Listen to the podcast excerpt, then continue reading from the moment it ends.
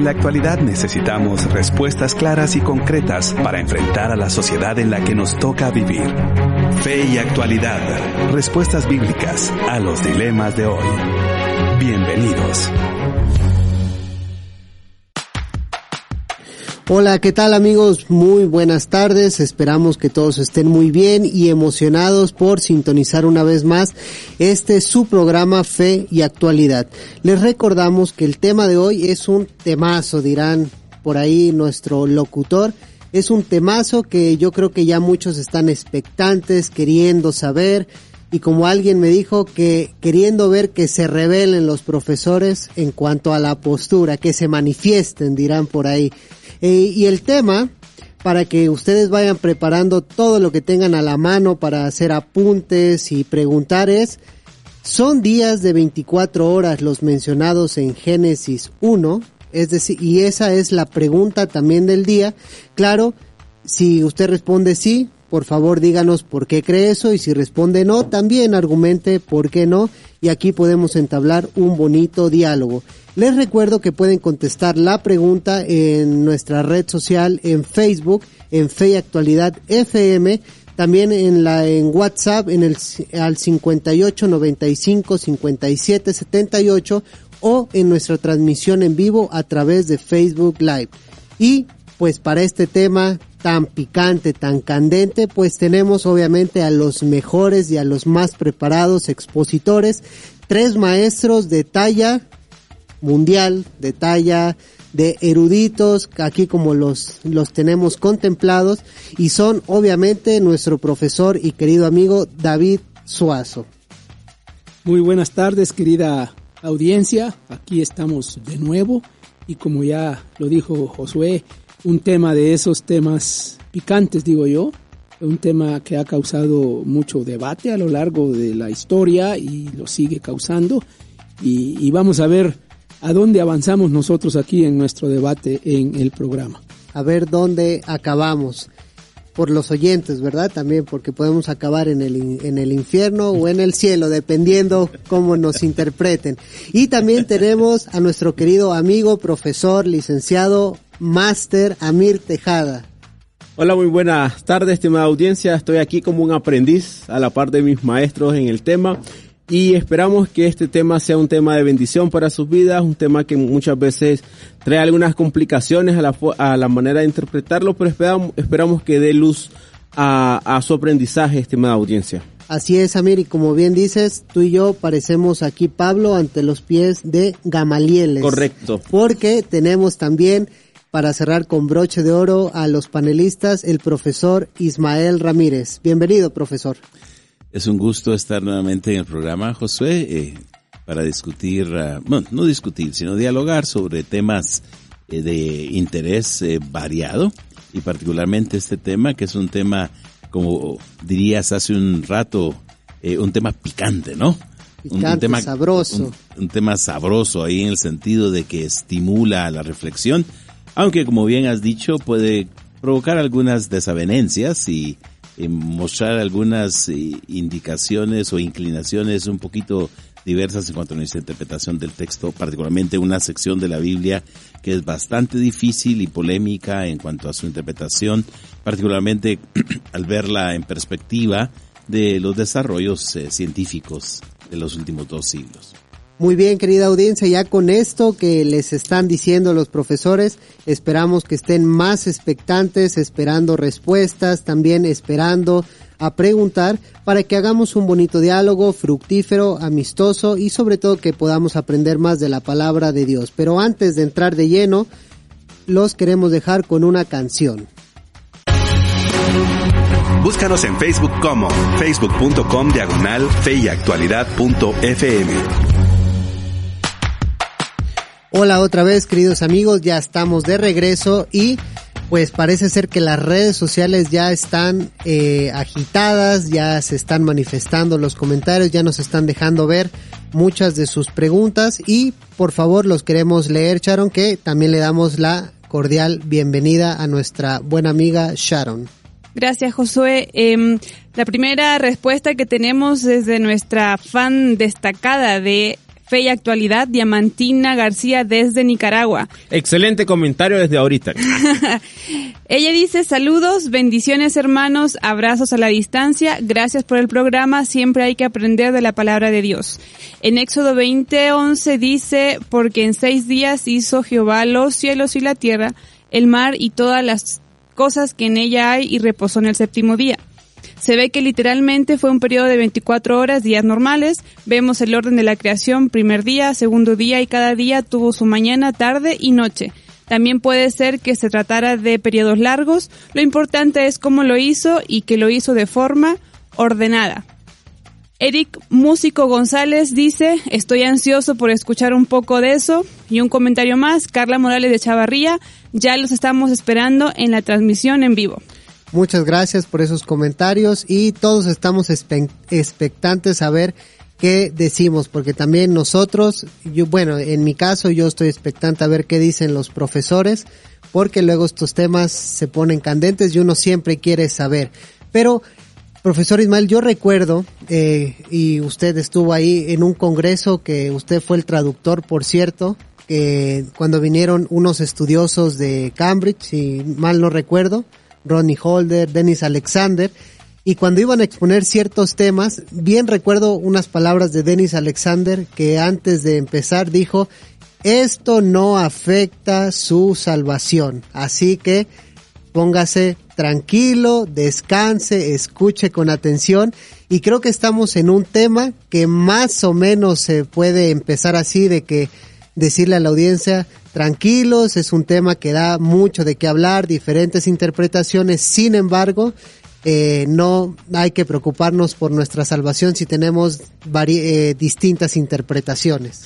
Sí, ese, esa fue la conferencia de ciencia y fe que tuvimos en el año 2013, eh, que una conferencia interesante, particularmente por las perspectivas de estos dos individuos que han mencionado, Delis Alexander y, y Ron Ronnie Holder. Ronnie Holder, sí, tratando de recordar el nombre. Ambos eh, profesionales, científicos, eh, Ronnie Holder un físico, aparte de ser un, un ministro anglicano ordenado, eh, ambos con una perspectiva un poquito, diríamos nosotros, polémica, como parte de, del Instituto Faraday, venían ellos a, compartir sus puntos de vista, una perspectiva mucho más abierta y amplia de lo que algunos estarían dispuestos a aceptar en relación con temas con creación, eh, origen del hombre, etcétera. En esa, en esa conferencia también tuvimos eh, la presencia de John Walton, eh, profesor reconocido del seminario de Wheaton en Estados Unidos y a quien haremos referencia a algo de sus posturas que realmente él en esa oportunidad también nos planteó su perspectiva en cuanto a las narraciones de Génesis 1, en cuanto a la creación y, y, parte de su perspectiva en cuanto a esta pregunta que hemos lanzado el día de hoy. Sí, correcto. Estaba recordando, es cierto que estuvo John Walton, que recuerdo que la gente no quería que parara, solo creo que en una hora había tocado Génesis 1 y tenía que tocar 2 y 3 y dijo, bueno, ya es suficiente, pero la gente dijo, no, no, no, continúe, nosotros queremos seguir escuchando. Pero mire, este debate realmente es muy antiguo en, en, torno a los días de la creación, si se deben de tomar de 24 horas, de era, pues no estamos eh, discutiendo nada nuevo, sino que desde los padres de la iglesia ya, hay, ya se presentan ciertas discusiones en torno a este relato del Génesis. Correcto, como tú dices, Josué, desde muy temprano en la historia de la iglesia hay una discusión sobre esto. Por ejemplo, Lactancio, aproximadamente en el siglo III, él hacía un comentario, una crítica a los filósofos este, griegos y él decía, ellos son unos este, ignorantes con respecto a los orígenes de las cosas. Él hacía referencia en ese tiempo que no se habían cumplido tanta, este, tantos milenios.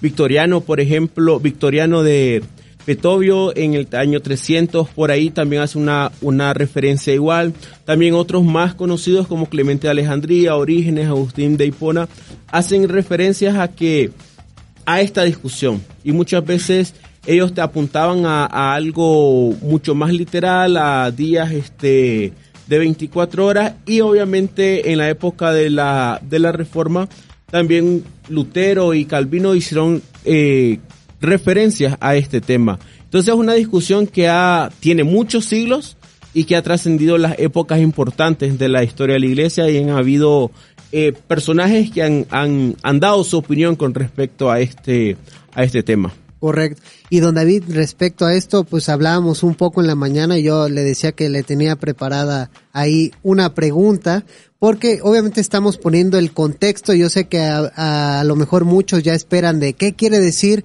día en hebreo, el famoso Yom, ya muchos este, están esperando porque en, en YouTube, en distintas redes sociales, siempre se discute todo esto, pero eh, por ejemplo, a mí me llamaba la atención de que en el cristianismo, sobre todo, vamos a ponerle en el siglo XX, eh, con el surgimiento del fundamentalismo, como habíamos bien dicho, que es una reacción al liberalismo teológico del siglo este 19, bueno, del siglo XX, 1900 estamos hablando, y antes con la con la aparición de 1854, 59, ahorita no recuerdo de la teoría de la evolución de Charles Darwin, pues la Iglesia reacciona ante estos movimientos que que llegan de Europa a Estados Unidos y se forma el movimiento fundamentalista desde finales del siglo XIX y bueno, ya en 1900, 1800 a finales se forma esta, este movimiento fundamentalista donde afirman cinco fundamentos principales con los que eh, la mayoría de nosotros vamos a estar de acuerdo, que es la inerrancia de la escritura, la concepción virginal de Jesús, su regreso, su regreso pronto, su resurrección corporal. Pero después de esto surgen movimientos eh, donde la literalidad de la Biblia se va tornando más importante y van a llegar extremos donde incluso se van agregando estas eh, estas creencias esenciales de la fe se van agregando y vamos a tener un punto donde la literalidad del Génesis llega a ser tan importante que es una creencia esencial para ser salvo, pero eh, pareciera que a lo largo de la historia no fue así. Bueno, para empezar, estamos en, en, en las preliminares, estamos calentando, calentando, motores. motores. Este, y la, y la gente, como bien dices, eh, Josué, probablemente está un poco ansiosa. Estamos calentando está- motores, pero también poniendo un colchón para que... Bueno, sí. Este eh, se mencionó al comienzo, cuando estabas introduciendo el tema, eh, esta conferencia que se dio eh, hace varios años en, en el CETECA. De hecho, fue una conferencia pionera que abrió brecha en la discusión del tema de la relación entre ciencia y fe eh, en, en- en- esta década. Eh, y, fue, fue fabulosa, pues la gente quedó impresionada porque estábamos eh, hablando de un tema de que normalmente no se trata o no se habla de forma directa. Eh, entonces hay que colocar, hay que inscribir este tema, del tema de, lo, de la Génesis 1 y, y la interpretación de los días de la creación ahí, hay que inscribirlo en el contexto de la relación ciencia y fe. Es, es un debate, entre otros, que se da en, ese, esa es una, la sombría que, que, cubre este tema que estamos tratando. Así que tenemos que tener en mente eh, la, la, la, la relación hasta cierto punto antagónica que ha habido eh, entre ciencia y fe eh, desde el siglo XVIII hasta nuestros días y que hoy está como reevaluándose esa relación eh, para, para, este, pues para que los cristianos y los científicos eh, puedan dialogar y dialogar eh, objetivamente. Así que eh, tenemos muchos científicos cristianos que se identifican como cristianos que están abordando el tema y ya se mencionaron algunos de ellos aquí eh, hace un rato. Y tenemos también muchos biblistas y teólogos que están abordando el tema desde la perspectiva teológica y bíblica. Así que eh, estamos nosotros eh, haciendo nuestro aporte pequeñito, Poniendo nuestro granito de un arena. granito de arena en, en esta discusión. eh, y, y como ya se anunció al comienzo también, este, no, no, no, ¿cuánto afecta la postura que uno tenga sobre este tema? ¿Cuánto afecta la, lo esencial de la fe cristiana? ¿Qué está en juego cuando estamos eh, discutiendo esto? Y, si uno tiene una postura o tiene otra postura, ¿qué significa eso para la, unidad, la identidad eh, de la fe cristiana. Eh, es algo que, ya se estableció, no, no, no, no, no es una cuestión que debe estar al, centro de, aunque ya mencionaste el fundamentalismo de una manera indirecta la colocó ahí. Eh, el fundamentalismo es un movimiento histórico de unos 100, ciento y pico de años que, que nació legítimamente como una reacción a, la manera en que el siglo XVIII, el siglo XIX eh, estaba entendiendo la fe cristiana y entendiendo la, las escrituras, especialmente las escrituras y la persona de Jesucristo, eh, que eran los temas principales ahí. Eh, y la reacción se da porque estos movimientos teológicos, filosóficos, biblistas incluso, estaban ya negando prácticamente todo lo sobrenatural, como que lo sobrenatural no es parte de la realidad, por el auge de las ciencias, por el auge de lo que llamamos modernidad y el racionalismo de la época. Entonces eh, la, la, iglesia cristiana veía amenazada las, la, la, las convicciones fundamentales de su fe. Por eso se llama fundamentalismo. Hoy la palabra no suena como mala, pues es como un casi que como un insulto, ¿no? Para decirle a alguien que es retrógrado, cuadrado. Pero el fundamentalismo no nació así, nació como una defensa de los, las doctrinas fundamentales de la fe cristiana.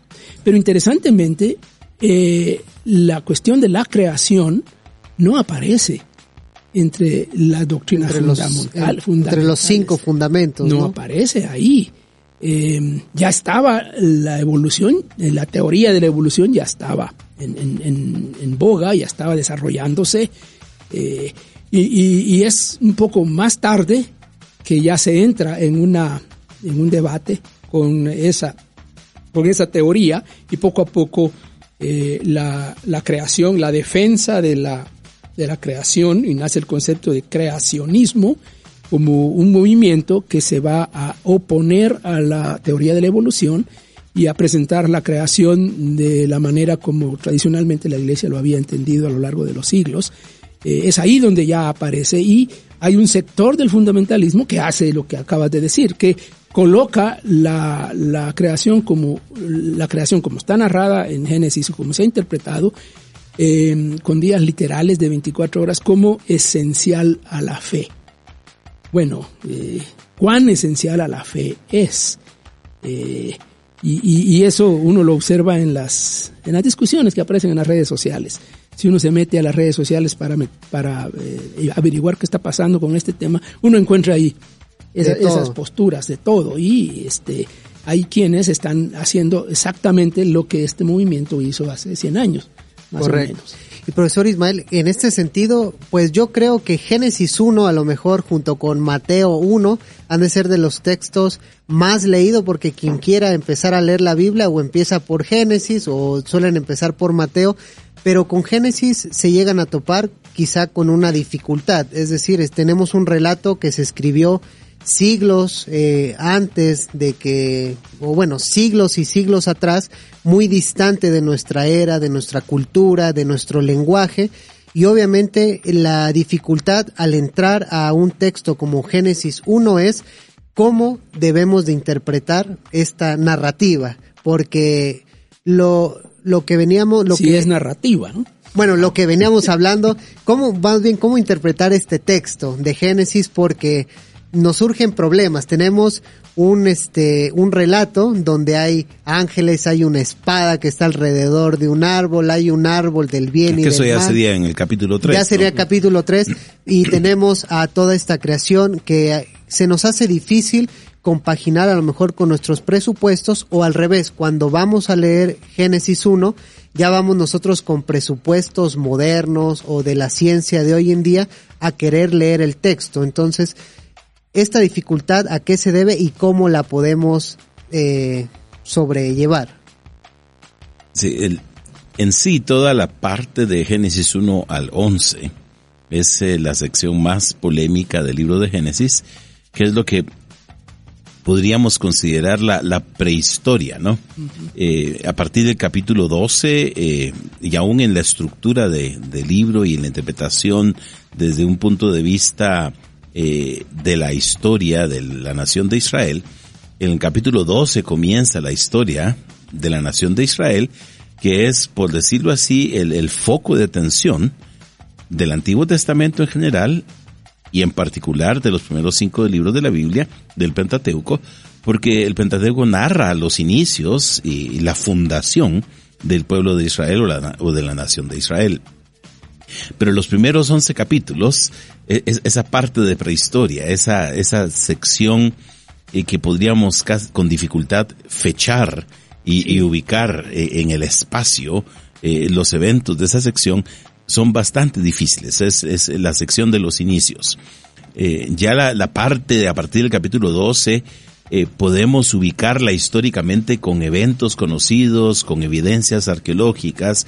Eh, es mucho más fácil ubicar una fecha para la época de los patriarcas, pero lo anterior, eso queda completamente en, el aire. Es la cronología de los primeros 11 capítulos de Génesis son difíciles, aunque reconozco que muchos han tratado de colocar una cronología al punto de que eh, se, ha hecho famosa una cronología de la historia del mundo, eh, colocando el, el, día de la creación eh, a un día de octubre a las 9 de la mañana del año 4004 antes de Cristo, ¿no? Wow, eso es bastante exacto. sí, sí, sí, ¿no? Es, es, el, el, la cronología que comenzó con el obispo Usher, ¿no? Usher eh, y uno la, puede encontrar en algunos puntos, pero naturalmente eh, uno puede ver que, que, eso es, es un tema de discusión. Um, Génesis eh, 1.1 al 2.3 o 2.4a es la, el primer eh, relato de la creación. Y en Génesis 2.4 o 2.4b hasta el 25 tenemos el segundo relato de la creación. Eh, incluso eh, estos dos relatos en el mismo libro de Génesis, en los primeros dos capítulos del libro de Génesis, ya de por sí muestran dificultad, porque son dos eh, narraciones no exactamente iguales, con una perspectiva diferente, y de entrada podríamos nosotros ver allí que cada uno de estos dos relatos o cada una de estas dos eh, historias versiones. O, versiones nos muestra una perspectiva completamente diferente y eso nos lleva, lleva a la cosmovisión de, del autor de, esta, de estas secciones, no necesariamente contradictorias, pero eh, con diferente perspectiva. Eh, has hablado de nuestros presupuestos o presuposiciones. Yo prefiero usar la palabra presuposiciones porque tiene menos, menos eh, eh, malinterpretación. Cada uno de nosotros viene a, la Biblia con, con una, un, juego de, de, valores, un juego de, de, de, líneas de pensamiento, de estructuras de pensamiento, eh, de algunos llamarían en vez de presupuestos o, presuposiciones de prejuicios, ¿no? prejuicios diríamos eh, de conocimiento, eh, prejuicios en cuanto a cómo analizamos, cómo entendemos, ninguno de nosotros viene a tabla rasa a, leer la Biblia. Tal vez sería más condicionamientos. Condicionamientos. Yo lo ilustro normalmente de esta manera. Eh, el lenguaje, el idioma que cada uno de nosotros habla, eh, ya nos lleva a una forma específica de entender lo que está escrito y vemos algo escrito en otro idioma, tratamos de ver cómo lo entendemos desde la perspectiva de nuestro propio idioma. Eh, el orden, las estructuras, eh, las eh, estructuras idiomáticas, combinaciones idiomáticas. Pero aquí estamos hablando de algo más que solo el idioma, estamos hablando de, de marcos de pensamiento, nuestra cosmovisión completa del mundo eso es muy distinto a como era eh, la cosmovisión y el mundo de los autores bíblicos y particularmente del autor de Génesis 1.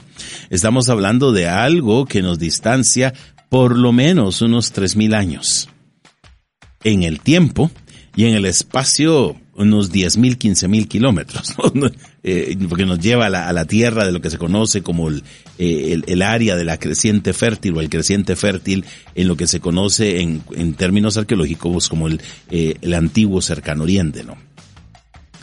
Entonces, ¿cómo leemos Génesis 1? Nosotros hoy día no necesariamente es como lo leyeron los primeros lectores de ese pasaje, ni la manera como el autor original quería que se leyera.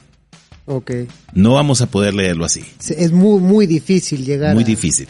Es decir, nosotros tenemos totalmente otra forma de pensar distinta. Eh, una cosmogonía una, diferente. Cosmogonía, cosmovisión, patrones de pensamiento, estructuras, eh, eh, cuestiones que van desde, la, de, desde lo psicológico, lo antropológico, lo sociológico, lo histórico. Eh, todo es completamente diferente y todo eso nos eh, lleva a ver las cosas de una forma distinta. E incluso el idioma. Porque normalmente nosotros no leemos el texto de Génesis 1 en el idioma hebreo. Claro lo estamos leyendo en español o en inglés o en algún otro. Y, y, usted como estudioso de hebreo dicen que se pierde algo al leerlo en español a veces y no... Toda traducción es una interpretación. Claro. Eh, de, de, hecho, eh, en el mundo antiguo, eh, interpretación y traducción eran equivalentes, ¿no? Claro. De suerte entonces que la palabra traducción ya la hemos usado de una forma tan técnica que se nos quita de, de, de, perspectiva el sentido de que una traducción de suyo es una interpretación. Claro. Entonces ya refleja la forma como el que tradujo, entendió e interpretó el texto. Y muchas veces un, un, una palabra, una frase, no se ha entendido completamente porque desconocemos el mundo antiguo. Y las traducciones, particularmente las traducciones que se basan en, en, que tienen una base de 400 años atrás, no están tomando en cuenta todo el avance lingüístico, gramatical, histórico, arqueológico que se ha alcanzado, particularmente en los últimos 200 años. Claro. En este sentido recuerdo que John Walton decía de que si es difícil traducir de un, de un idioma a otro, cuando queremos traducir la cultura, se vuelve aún más difícil porque incluso hay términos, por ejemplo, lo hablábamos la, el programa pasado como Gesed o Shalom, y cuidado con lo que digas porque ah, tienes al profe, Ismael, al profe al lado, Ismael. que son términos que también involucran no solo que pasarlos de un idioma a otro, sino involucran cultura, entonces todo eso se nos vuelve aún más difícil y por eso vamos a tener interpretaciones distintas del texto y en eso podemos este pues dialogar en, en las distintas uh -huh. interpretaciones. Correcto, y pensar en las palabras eh, cuando nos acercamos al, a Génesis 1 en el caso específico, también tenemos que tener claras estas presuposiciones que mencionaba el profesor Ismael, porque muchas veces tendemos o corremos el riesgo de acercarnos y decir, no, es que aquí dice esto y así es, y tal vez lo estamos leyendo en X versión en nuestro idioma. Y, nos aferramos a eso y nos olvidamos todo eso que está detrás. Cuando se hace una traducción, el profesor Walton, que es uno de los eh, referentes, los que hemos mencionado bastante en este, en este tema, él hace esa mención y él hace esa mención de que hay que tener ese cuidado. Porque cuando se traduce también este se pierde esa riqueza del conocimiento de la cultura, de la parte religiosa, de la comprensión de la cosmovisión, inclusive de cómo se entendían en las culturas cercanas, porque hay que, ese es otro punto, hay que también conocer un poco cómo eran la, las culturas de los pueblos cercanos, en este caso al pueblo de Israel cuando se escribe. Entonces, es bueno y creo que en este programa es bueno hacer estas aclaraciones. Tenemos que tener cierto cuidado para cuando nos acercamos a pasajes como este, como el de Génesis 1 en referencia a los días. Queridos amigos, ¿qué tal les está pareciendo la discusión? Espero que bien, que ya sea se alargó los que, preliminares, que sea de provecho, sí. pero bueno, aquí este esperamos que todo esto vaya sirviendo, como decía el profesor Suazo, para calentar motores y veamos cómo están las redes sociales, a ver si ya calentaron motores suficientes. Hay muchos comentarios a través de Instagram. Recordemos que también tenemos fe y actualidad a través de Instagram. Milton Munoz dice lo siguiente, según tengo entendido después del versículo 14, ya se cuenta con días de 24 horas. Y a través de nuestra transmisión en vivo también ya hay bastantes comentarios. Angélica de Morales dice, buen día amigos, ya escuchándoles. Eddie Méndez, ya escuchando y aprendiendo. Interesante tema, Dios los bendiga. Horacio Hernández, saludos, Dios les bendiga. Y Anaite Andrino del Valle dice, gracias a Dios por estos programas que ayudan a seguir escudriñando en la palabra. Bendiciones a cada uno. Muchas gracias, estimados amigos, y apreciamos mucho sus comentarios. Y antes de seguir en esta agradable discusión, vamos a escuchar otra canción. Comentarios, dudas, 5895-5778, el WhatsApp de 997 FM. Hola queridos amigos, ya estamos de regreso para seguir conversando, dialogando y discutiendo en el buen sentido de la palabra este tema. Y les recordamos la pregunta del día.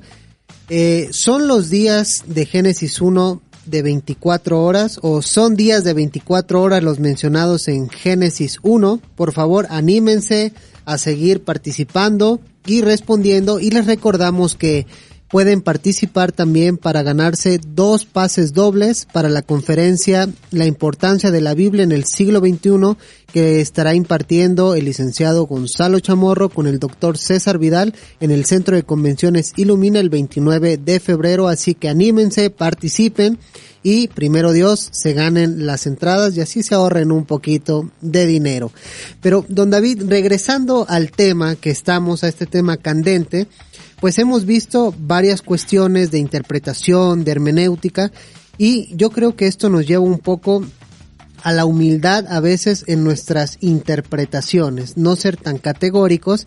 Y recuerdo, eh, usted también estuvo ahí de una charla donde estuvimos, donde un este eh, estudioso dijo, la hermenéutica correcta es leer Génesis 1 de esta manera. Y quien no lo lee así, está incorrecto, no sabe, tiene, tiene presupuestos incorrectos. Entonces, todas estas eh, dificultades al encontrarnos con el texto de interpretación, de cultura, de idioma, pues nos lleva a ser un poco más humildes en cuanto a nuestras interpretaciones que a veces eh, somos categóricos y dogmáticos, despreciando a otros y enalteciéndonos. Bueno, hay que tal vez eh, diferenciar, categorizar eh, en qué cosas somos más firmes, en qué asuntos somos más, más digamos, eh, para más dogmáticos si queremos usar la expresión, y en qué cosas no. históricamente hay una fe cristiana que ha sido sostenida y que ha sido afirmada, reafirmada, defendida a lo largo de los siglos, eh, incluyendo eh, gente que, arriesga su vida por defender la fe cristiana. Eh, y por eso dije hace un rato, ¿dónde colocamos esta discusión? ¿En qué categoría está? ¿Cuán categóricos debemos ser en, este tema? Y, y, tenemos que reconocer que no es el único tema. así, hay muchos otros y nosotros hemos He mencionado algunos de ellos en la serie de pasajes difíciles, donde eh, hay más de una postura. Eh, y casi todos los temas que hemos tratado no son esenciales de la fe cristiana. Eh, así que este tema nos debe guiar a eso, a lo que has mencionado, a, ser más, más humildes, a reconocer la, las ideas de otros también y, luego eh, hay ciertas cosas que tenemos que, reconocer, que, aclarar como parte del proceso de interpretación. Eh, es que las escrituras, la Biblia, eh, no, es un, no es un libro científico por sí. De por sí no lo es. Entonces, tratar de leer Génesis 1 con esas presuposiciones que hemos mencionado que vienen del mundo científico en el que ahora estamos nosotros.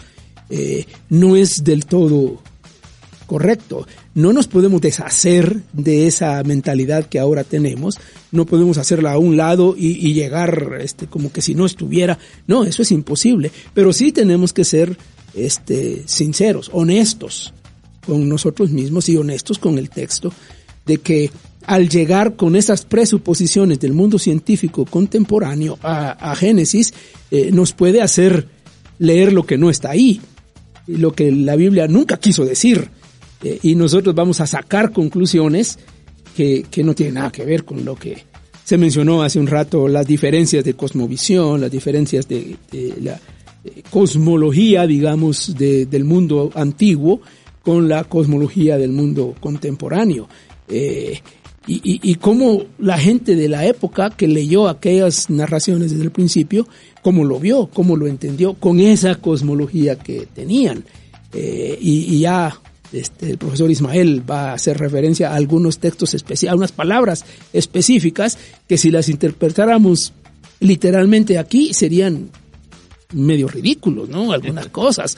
Este, entonces, eh, eh, tenemos que ser claros de que eh, estamos frente a un tema en el que definitivamente no podemos ser categóricos y absolutos en la totalidad.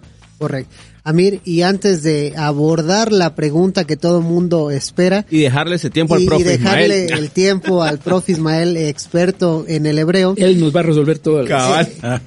estamos, la estamos haciendo de emoción, la Sí. estamos haciendo de emoción para que la gente ahí siga, pero ya viene, después de esta pregunta que le voy a hacer a Amir, les, les prometo que ya viene la pregunta que todos están esperando que se conteste, pero Amir, ponnos en contexto de las diferentes interpretaciones en base a los días de Génesis. Eh, yo había leído que hay sobre 15, 16 o más, pero eh, ¿cuáles son las principales interpretaciones de día en Génesis? Bueno, eh, específicamente pensemos en dos por el momento. Podemos pensar en la parte literal, que sí son días de 24 horas como tal, como tal las conocemos ahora. Y hay otra interpretación que apunta a que son periodos de luz. O sea, el periodo donde hubo claridad. Entonces, cuando se refiere que un día, básicamente es una, un periodo donde hubo claridad, donde hubo luz. Entonces, la mayor parte de discusiones van centradas en esos dos tipos de interpretaciones. Los que creen que son 24 horas tal y como las conocemos. De hecho, este Calvino es uno de los que creía eso, el, refiriéndose a esos seis días, como seis días completos, este de 24 horas. Y la otra que ha venido un poco más en los últimos siglos es ver ese tiempo como un periodo de luz que hubo eh, con respecto a, la, pa- a entender la palabra hebrea. Pero eso de la palabra hebrea, el trasfondo, el uso en el Antiguo Testamento, ya sabemos a quién se lo vamos a dejar. Pero Claro. también está el de días eras. ah, ok. No. Sí. Sí. Pensar que eran, que fueron eras de eras de, de tiempo. Y ha habido una discusión con respecto a eso, porque algunos piensan que quizás eso es sacarlo la- a la palabra fuera de su, de lo que realmente estaba tratando de referirse eh, el término hebreo.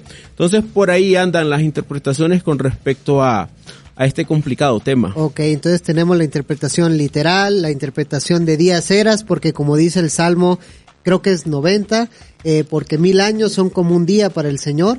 Entonces de ahí se puede interpretar o tenemos otras otro tipo de interpretación, pero profe Ismael, ahora sí los tambores aquí suenan porque la gente siempre en las discusiones que uno ve en internet y en libros es qué significa la palabra hebrea día, que es yom, qué significa en Génesis 1. Tengo entendido de que yom puede significar varias cosas como nosotros lo tenemos en español, pero ¿qué significa día en Génesis 1?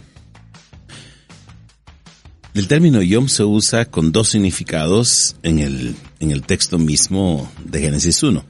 Es decir, la palabra en, en el mismo capítulo, dependiendo de cómo se use, significa dos cosas. El primer uso que podríamos decir es eh, el uso con referencia al- a un periodo de luz. Eh, en, los, eh, en la primera parte del, del capítulo 1 de Génesis se dice que Dios dijo que fuera la luz y fue la luz y vio Dios que la luz era buena, separó la luz de las tinieblas y llamó Dios a la luz día. El primer uso que se hace del término día en Génesis 1 es para ponerle nombre al periodo de luz.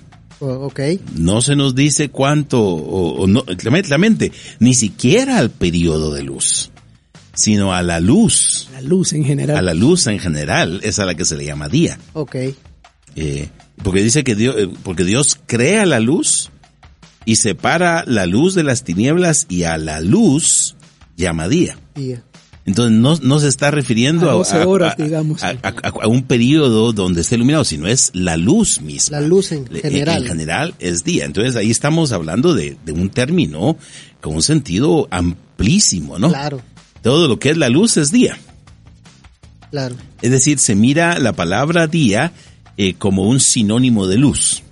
Porque y, es y el- simbólicamente se usa en las escrituras para hablar de, de santidad, hijos de, de Claro, luz, claro. hijos del día. Ya en el Nuevo hijos- Testamento se Sí. utiliza la frase de andar como hijos de luz, donde luz eh, conlleva no solamente el sentido literal físico, Físico. sino también el sentido espiritual de santidad, donde se dice que Dios es luz.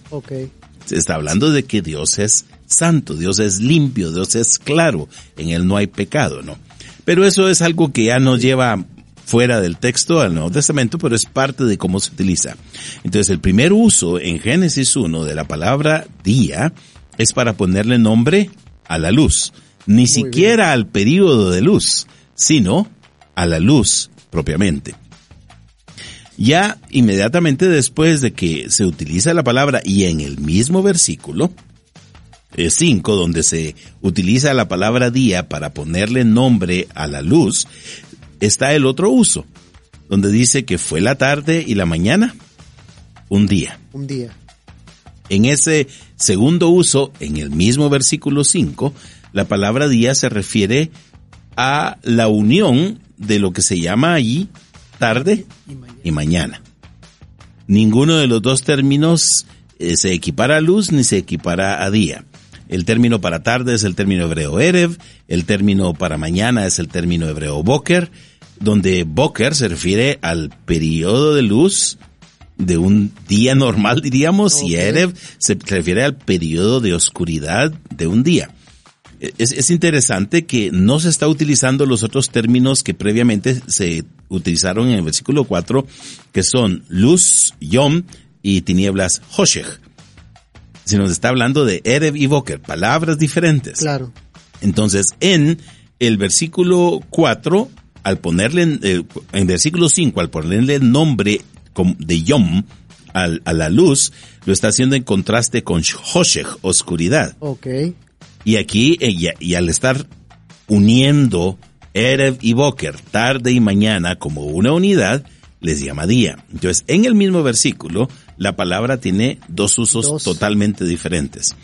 Esos son los usos que pudiéramos decir que tiene en Génesis. No estamos hablando de periodos de 24 horas. Claro. Ese es un concepto moderno Así es. sobreimpuesto al texto. Simplemente el- los usos que tenemos en Génesis es de, de- únicamente eso. Entonces, de- desde esa perspectiva que nosotros tenemos que acercarnos a, a analizar el texto aquí. Y, y yo, por ejemplo, en el ya en el Antiguo Testamento, ¿cómo pudieron cómo pudieron haberlo interpretado los israelitas? O cómo era la forma más este como obvia o natural de porque tenemos también, por ejemplo, el Día del Señor, decíamos que no hace referencia a un día eh, de 24 horas. Podríamos decir que el, el uso el del término yom va en línea comenzando con estos dos usos iniciales porque deberíamos eh, entender que Génesis 1 se escribió para gente en un lenguaje que entendía. Claro. Y seguramente eh, en, el, en el contexto de- del, del pueblo hebreo, la palabra yom tenía esos dos usos básicos, ¿no? Referirse a la luz como tal y referirse a- al periodo que abarca el periodo de mañana y de tarde en, en nuestro ciclo de, de tiempo tal como nosotros lo hemos eh, conocido. Naturalmente ya la palabra puede utilizarse en, en usos no, no diríamos literales o físicos, eh, en usos eh, Metafóricos. idiomáticos, metafóricos, más extensos y ya en cuestiones de descripción profética, la expresión el día del Señor mm, se refiere no a un día concreto y específico, eh, que, al que le podríamos poner eh, día, mes y año, sino se refiere a un periodo escatológico muy, eh, bastante relacionado con la el advenimiento del reino de Dios a este mundo y un, un tiempo en el cual se espera que se cumplan las profecías, pero también que el juicio de Dios se manifieste. Ese es uno de los términos clave, una de las frases claves y cruciales de un profeta como el profeta Joel, ¿no?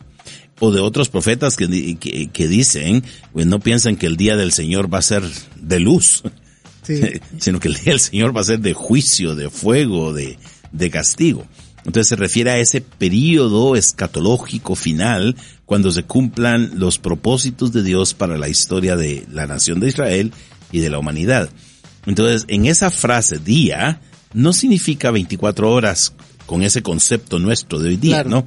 Porque hoy en día hablamos de 24 horas, pero si uno se pone a pensar en la forma como se analiza los días, pensando en periodos de luz y de, y, de oscuridad, son variados, ¿no? Sí, claro. Son variados. Todos sabemos el proceso normal en las diferentes partes del mundo en que estamos. Eh, si uno está más, eh, más cerca de los polos, hay seis meses del año donde los días de, de, de luz son más cortos y las noches son más largas y viceversa, ¿no? Entonces, es, el concepto de 24 horas es un concepto que restringe, que nos limita y que no podemos sobreimponerlo necesariamente al texto. ¿Qué tal le pareció audiencia? De seguro tienen dudas y pues están las redes sociales abiertas para que las manifiesten y aquí el profe Ismael con gusto dice que puede volver a repetir toda la explicación. No, no, no es cierto, ya, ya, ya yo creo que fue bastante claro y si no recuerden eh, sintonizarnos y volvernos a ver en Facebook Live pero les tenemos pues una agradable sorpresa a todos los oyentes porque el conductor estrella que está en Tierra Santa nos está mandando un saludo santo también. Hola amigos de Fe y Actualidad, eh, les mando un saludo desde la ciudad de Jerusalén. Acá son las nueve menos cuarto y pues eh, les deseo de todo corazón que tengan un excelente programa y un saludo especial a toda la audiencia. Nos encontramos pronto y pues bendiciones nuevamente desde Jerusalén, Israel. Gracias, estimado Gonzalo. También te saludamos. gracias, Gonzalo. Saludos desde Tierra Santa. Saludos también de esta Tierra Santa, desde Guatemala. esta Tierra Santa y te recordamos los, los recuerditos que, que siempre venimos ahí insistiendo, que sean también recuerdos santos. Y pues bueno, aquí estamos en día y allá están en noche, por cierto. Entonces, hablando, de... Y es el mismo día. Y es el mismo día. Pero antes de continuar, queremos seguir leyendo comentarios. Les recuerdo la pregunta del día. ¿Son días de 24 horas los mencionados en Génesis 1? ¿Por qué sí o por qué no? Eh, por medio de nuestra página de Facebook, en la pregunta del día, eh, Byron Álvarez indica lo siguiente, este será otro tema sasazo como todos los otros temas. Saludos, maestros. Mario Franco indica, creo que está dividido en dos porque dice, y a la luz llamó día, y a las noches, y a las tinieblas llamó noche. Gracias. Simon Mérida, saludos, y dice literalmente, y fue la tarde y la mañana el primer día o un día 24 horas. Creo que es obvio, pero mal cuando se empieza a interpretar antojadizamente o a conveniencia la Biblia. Gracias. Muchas gracias por esos comentarios y bueno, pues tenemos mucha tela todavía que cortar. Ya el profe, eh, el profesor Ismael nos ha dado pie a que no nos enfoquemos tanto en, en el día de si es de 24, si es de 48, si es de lo que quieran, sino ir un poco más allá porque la narrativa pues obviamente no solo quiere solucionar y no solamente nos quiere informar de eh, si Dios creó en un periodo de 24 horas, sino parece ser que hay algo más profundo y después de escuchar las noticias positivas, seguiremos reflexionando en esta cuestión. Noticias positivas. Guatemala ICRUS 2020. La gente se pregunta hacia dónde vamos y en muchas ocasiones no se pregunta al mismo tiempo de dónde venimos y dónde nos encontramos ahora. Tampoco sabe muy bien si existe una guía para aquellas situaciones que atraviesa o si por el contrario se encuentra absolutamente sola en medio de estas circunstancias. Es por eso que el doctor César Vidal junto al Instituto Crux desea invitarte a la conferencia ICRUS 2020 con el título La importancia de la Biblia en el siglo XXI, en donde podremos obtener respuestas a las preguntas dichas anteriormente. El evento se realizará el 29 de febrero a las 8 a.m. en el Centro de Convenciones Ilumina, Zona 10. En Medio Oriente, gran avance al traducir la Biblia completa en lenguaje de señas.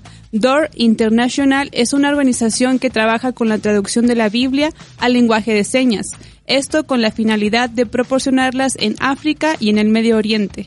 Para poder suplir esta necesidad urgente, la organización ha trabajado para cambiar las estadísticas, buscando llevar las Sagradas Escrituras a millones de personas sordas en todo el planeta. Paraguay. La Policía Nacional de Paraguay crea una capellanía evangélica. La Comandancia de la Policía Nacional dispuso la creación del Departamento de Capellanía Evangélica de la institución policial para la atención espiritual de los uniformados. Esta dependencia será un órgano responsable de asistir al personal policial y su familia que profesan la fe cristiana evangélica en la orientación espiritual, moral y ética, además de organizar, planificar y ejecutar y supervisar los oficios de sus cultos. Y estas fueron las noticias positivas. Búscanos en Facebook como facebook.com diagonal feyactualidad.fm. Amigos, ya estamos otra vez de regreso y seguimos con el tema que tanto ha emocionado a muchos. Y profesor Don David, o profesor Don David, ya le estoy poniendo doble, dobles títulos, pero Don, Don David, vamos a dejarlo. Sí, hay algunos que se, bueno, O si usted quiere... dicen, dicen, ah, ¿cómo lo tratan así a usted? O si usted quiere reverendo, doctor, don David, así como usted guste, pero don David, eh, pues el, el profesor Ismael ha abierto este el tema sobre los usos de día en el Antiguo Testamento y también pues recordamos que hay otros tipos de usos que usted, por ejemplo, nos estaba comentando ahorita fuera del aire, como el Yom Kippur, que es el día de la expiación. Eh, bueno, sí, eh, la, esta discusión tenemos que mm, aclarar, se trata de, de orientarnos sobre la manera en que tenemos que acercarnos al texto para interpretar lo que el texto dice y que hay mm, maneras diversas, diferentes de entender, por ejemplo, el tema día, incluso en las escrituras mismas. No estamos diciendo que así tiene que leerse Génesis necesariamente, sino que tenemos que tomar en cuenta eso para leerlo. Eh, ya se mencionó el Día del Señor, por ejemplo, que es probablemente el concepto más, eh, más importante en esto. Y incluso la simbología de los profetas, interesante, porque se usa la expresión de la tarde, fue la tarde y la mañana eh, en, en la narración del Génesis, para decir, bueno, como ahí dice que es tarde y la mañana, entonces eh, estamos hablando de días literales de 24 horas. Pero es curioso que en, en las profecías bíblicas, hablando del día del Señor, se usa la misma terminología, más o menos. Eh, la, la, el, el, día, como se cuenta en las culturas eh, del Medio Oriente, eh, se, se, empieza a contar a partir de la tarde. A partir de las seis de la tarde comienza el día y, y va con la noche y con el día, digamos la luz. Eh, entonces la simbología del juicio es la noche y la simbología del rescate, de la salvación, de la, de la, del, esplendor, se pone como el sol y el día de la mañana y el amanecer como, como, entonces es simbólicamente también la noche y el día, eh, en un concepto que no es un día de 24 horas. Y luego hay una fiesta judía que se llama así, día, el Yom Kippur, día de expiación. Y, y es una de las ceremonias más importantes en, en la... Es un día específico, sí. Uh -huh. Es un día específico en que el sumo sacerdote entraba al lugar santísimo en el, en el templo, el único día en que eh, eh, eso se hacía. Entonces, sí es un día, pero el día de expiación es también un concepto que abarca el accionar de Dios, la liberación de Dios, la salvación de Dios, eh, que, que, que, hace referencia al Éxodo, hace referencia a, a, a lo que luego eh, el Mesías hará. Entonces, ese concepto también es un concepto más allá de un día literal. Eh, entonces esto nos ayuda a entender el cuadro completo, aún antes de, de, de, decir qué pasa en Génesis 1, ¿no? Claro, claro. Y perdón que interrumpa, pero eh, ahorita que mencionaba esto, profesor David, recordaba un pasaje de Job 15 donde ah, se ocupa la, la, el término de día como una unidad de angustia y mayormente como el día de oscuridad. Eh, el versículo dice al final, sabes que el día de angustia ha llegado. Entonces también esa referencia a utilizar el día como una referencia a algo de angustia, de, de algo terrible que va a pasar, de juicio. Y en este sentido, bueno, profesor Ismael, pues hemos abierto la puerta a una discusión ahora de Génesis, porque ya pasamos de responder la pregunta, ya usted nos aclaró bastante y parece ser que eh, pues toda esta discusión nos da pie a decir que el relato no se está centrando tanto en los días literales, es decir, eh, no, no es un relato que nos esté dando eh, información o información, bueno, aquí algunos dirán, no nos está dando información histórica o solo información para satisfacer cómo Dios hizo las cosas, porque por ejemplo John Walton dicen que Génesis 1 poco dice de cómo Dios hizo las cosas, sino solo dice que Dios es el creador en ese sentido.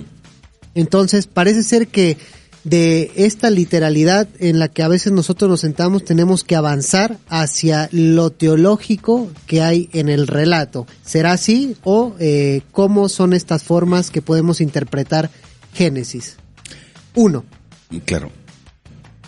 Quisiera decir que el concepto de los, de los siete días es un marco, un marco de construcción y de alguna forma podemos hablar de literalidad de los días, pero no necesariamente como los días en los cuales se desarrolló eh, el mecanismo de la creación.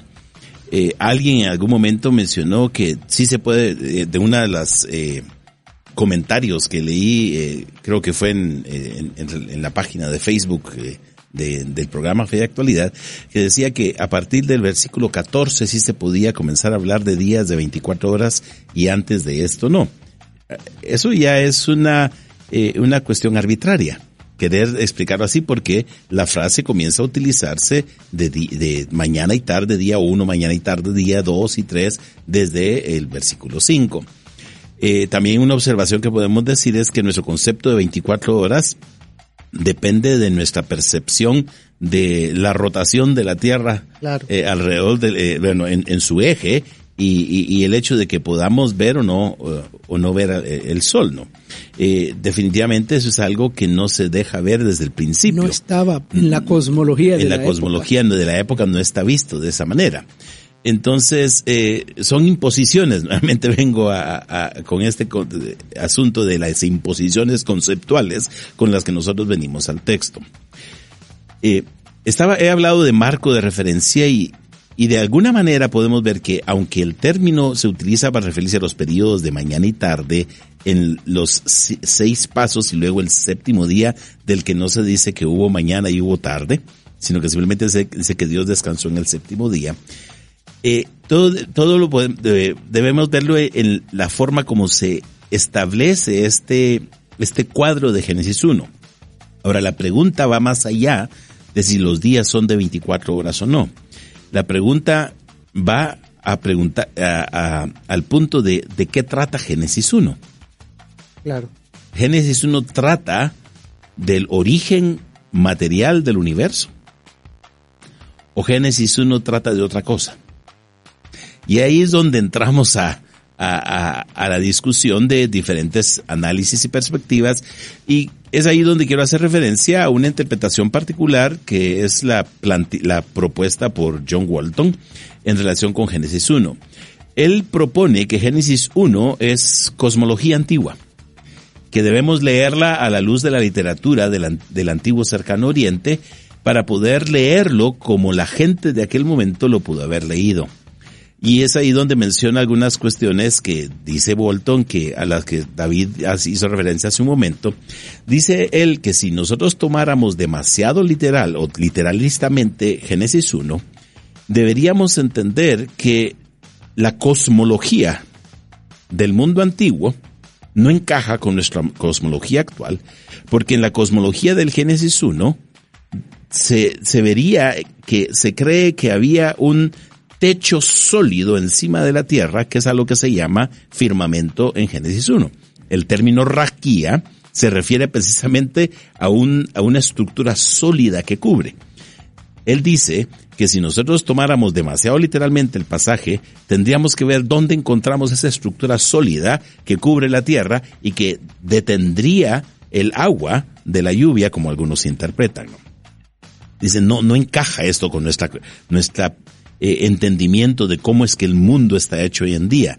Eh, eh, la atmósfera no es algo sólido. Claro. Y en la perspectiva cosmológica de Génesis 1, Sí. el firmamento es algo sólido.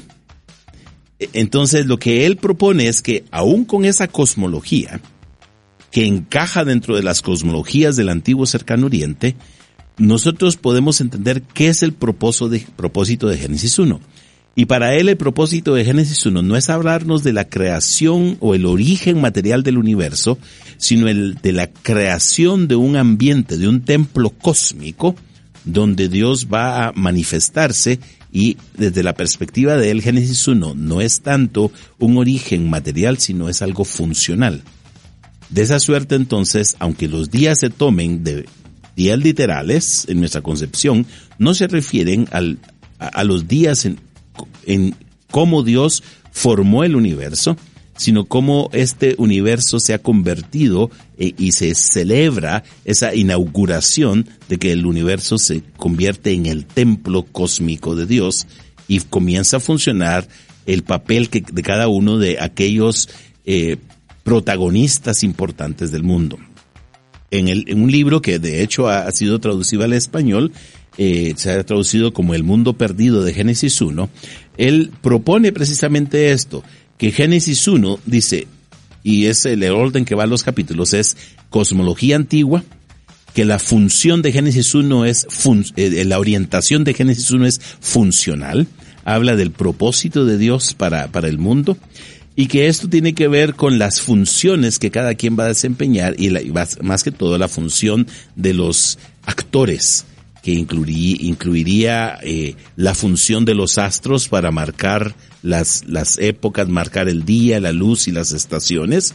Es, es, uno de los primeros actores, eh, los astros, el sol, la luna y las estrellas, la función de los animales, pero ante todo la función eh, del actor principal, que es el hombre, como gobernante eh, representativo de Dios, quien es hecho y creado a la imagen de Dios. Y en este sentido, Amir, igual este, si nos vamos adentrando un poco al texto, y creo que es Walton también el que propone, y si no, ustedes me pueden corregir de que ya el profe Ismael eh, nos está diciendo de que no se está enfocando tanto en el orden cronológico, sino en un orden lógico. Pero no recuerdo si es Walton, donde dice que los primeros tres días están en paralelo con los siguientes, siguientes tres, tres días. días. es decir, en uno como que se pone el escenario y en el otro se ponen como los actores o del escenario. Correcto, de hecho, eh, eso que tú dices, se presentan tres estadios de preparación es más o menos como se representa.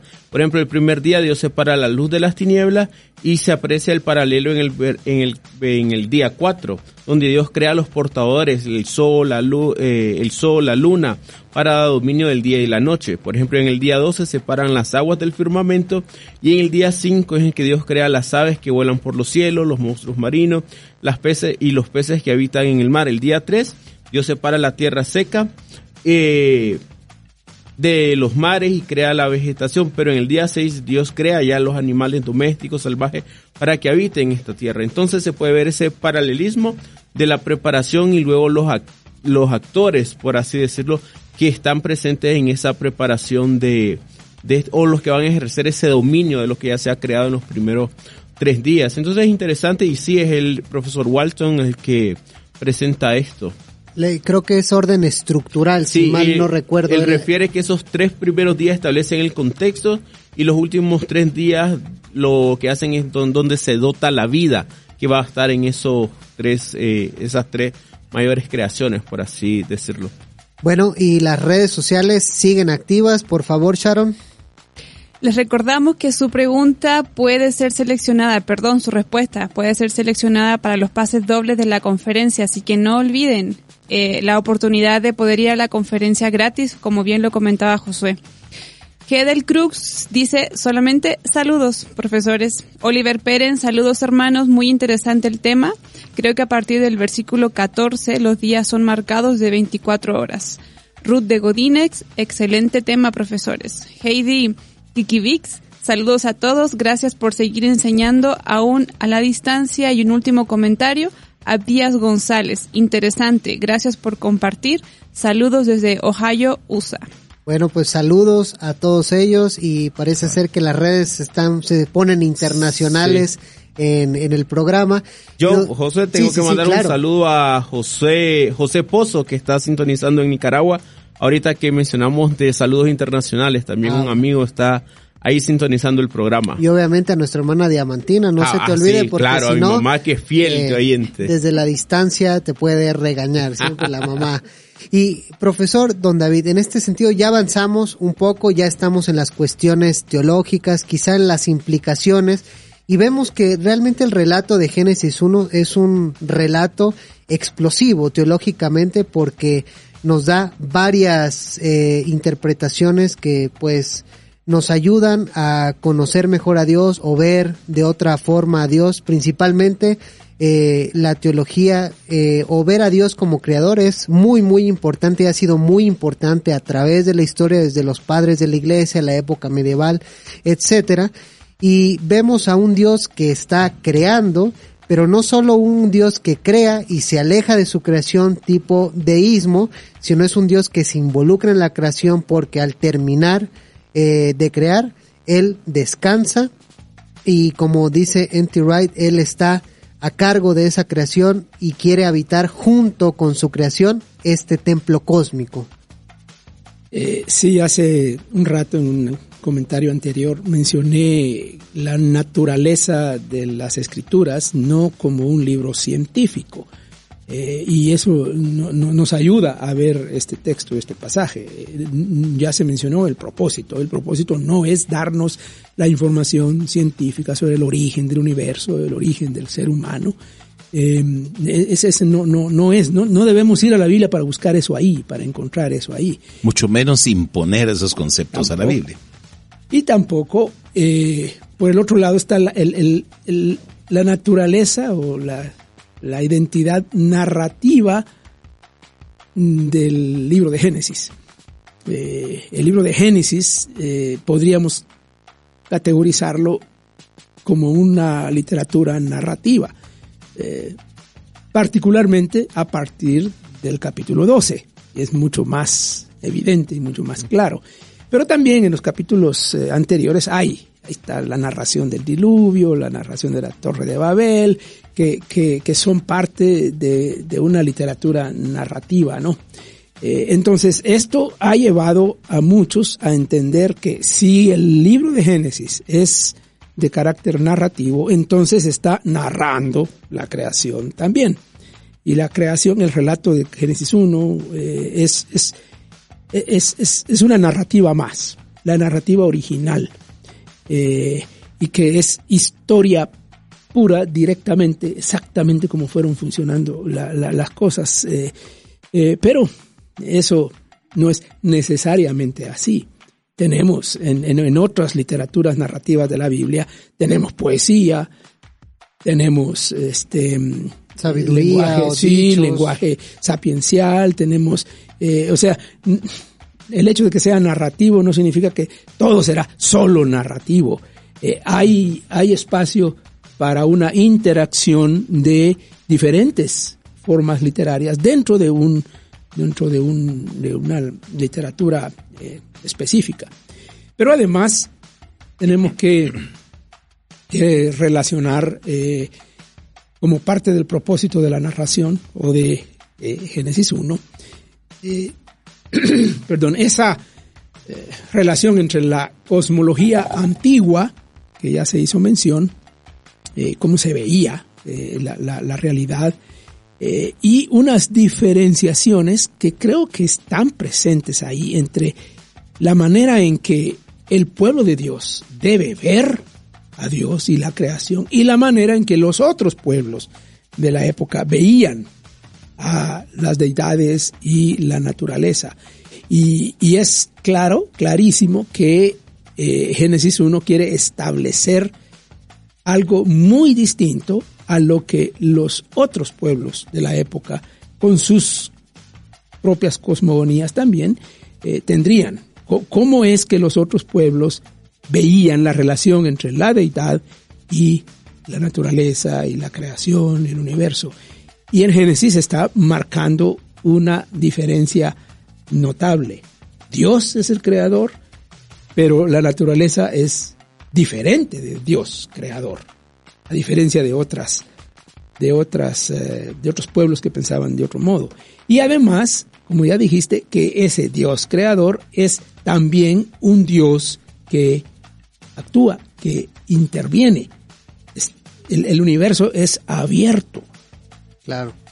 Es abierto a diferencia de lo que la ciencia nos diría tal vez en algún momento. Eh, es abierto, abierto a la intervención de Dios, y eso lo, lo, lo, dice ese relato, y abierto a la intervención humana, porque Dios le va a dar un mandato al ser humano para que intervenga, para que haga, para que desarrolle, para que produzca. Eh, entonces, por ahí tenemos que ver el propósito de esos primeros dos capítulos de Génesis establecer claramente que hay un creador, que lo que él crea es diferente, es distinto de él mismo y que está abierto a la intervención de Dios y del ser humano. Eh, por ahí debemos y que enfatizar. es bueno. Exactamente. Y es un creador, por lo tanto, bueno. Correcto, eso te va a decir José, que al final eh, vemos que esa creación es buena, y también hay que ver eh, que eso nos ayuda a entender el contraste que de, lo, de lo que pasa en capítulo 5, cuando inclusive el Señor dice lo que he creado está mal esto y pasa como que se arrepiente. como que se arrepiente sí. Entonces es interesante a, ver ese aspecto quizás teológico de ahí de cómo esa creación Dios la hace buena pero también ver esa diferencia que fuera el, tristemente la intervención del pecado hace que toda la creación este, se afecte. Y luego de Génesis, en Génesis 5 vemos una decadencia terrible, bueno, a partir de Génesis 3, pero en Génesis 5 es como que llega al punto máximo. Entonces es interesante ver cómo esa parte de Génesis 1 nos ayuda a conectar lo que está pasando en Génesis 5 y ese contraste que hay.